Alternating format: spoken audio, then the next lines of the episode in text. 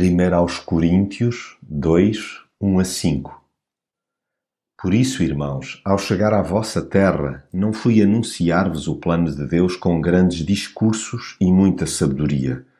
Achei que não devia dar-vos a conhecer mais nada a não ser Jesus Cristo e, sobretudo, o valor da sua morte na cruz.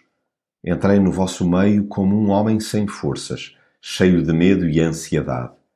E a minha mensagem, a minha pregação não foi marcada pela persuasão da sabedoria humana, mas pela manifestação do Espírito e do poder de Deus, para que a vossa fé não se apoiasse na sabedoria dos homens, mas no poder de Deus. A melhor forma do cristão partilhar a sua fé é dar a conhecer a influência radical que Jesus tem sobre si. Mais do que palavras, são os atos que impactam as pessoas.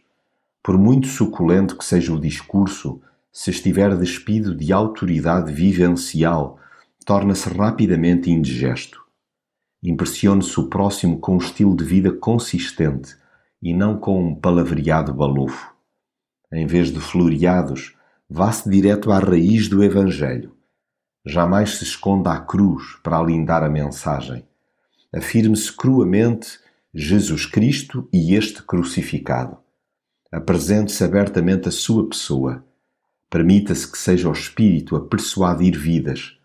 Ainda assim, importa que cada discípulo de Jesus, assumindo a sua própria vulnerabilidade, fale do Salvador com temor e grande tremor.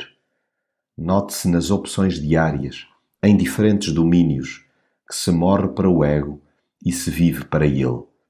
O ascendente e o domínio de Jesus na mente e no coração dos seus seguidores também concorre para que outros se rendam ao seu amor. Nada fala tão alto como a transformação espiritual operada pelo poder de Deus.